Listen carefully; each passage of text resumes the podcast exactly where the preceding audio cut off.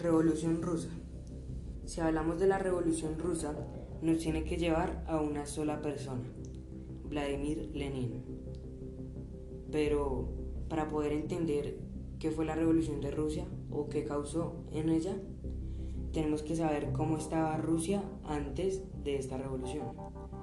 Al comenzar el siglo XX, el desarrollo de la industria rusa era cada vez mayor, favoreciendo el crecimiento de los ciudadanos y una creciente efervescencia cultural. El antiguo orden tambaleándose, agravando las dificultades de los más pobres.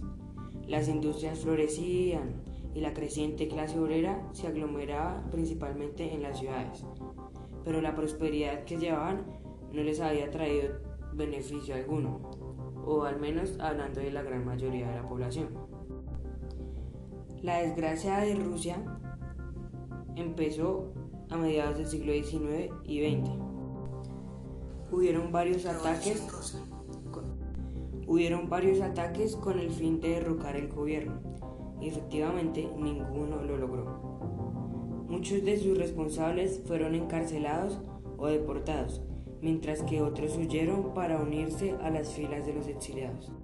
Vladimir Lenin, líder de los bolcheviques, provocó a los obreros para armar otro ataque con el mismo objetivo, tomar el poder.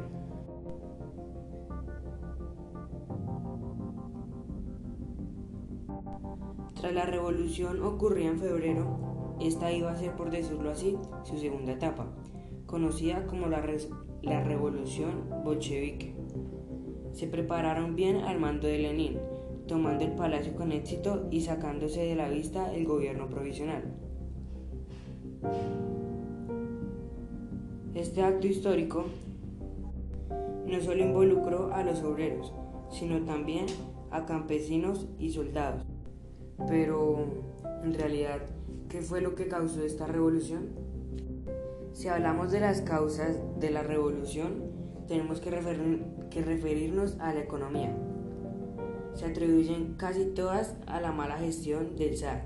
Además, por la Gran Guerra, más de 15 millones de hombres se unieron al ejército. Eso causó que en las fábricas y granjas no hubieran las suficientes manos para laborar, afectando indirectamente la economía.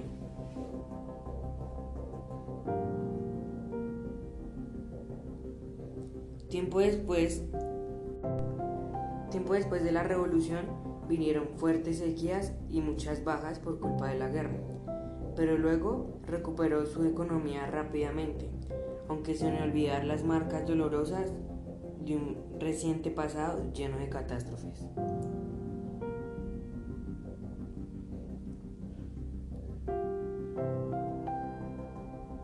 Ahora, ¿qué fue el Tratado de Versalles? El Tratado de Versalles fue un tratado de paz que se firmó al final de la Primera Guerra Mundial, incluyendo 50 países en él.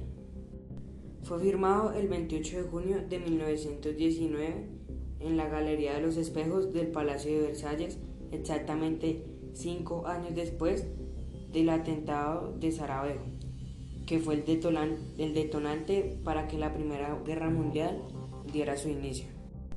Este tratado abarcaba muchas disposiciones.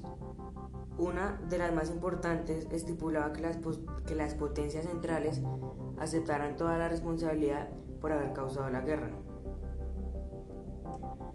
Por este motivo debieron desarmarse, perder territorio y peor aún, pagar mucho dinero. A raíz de esta obligada donación, Alemania entró en una crisis fundamental para su presente y para los cambios en un brillante futuro.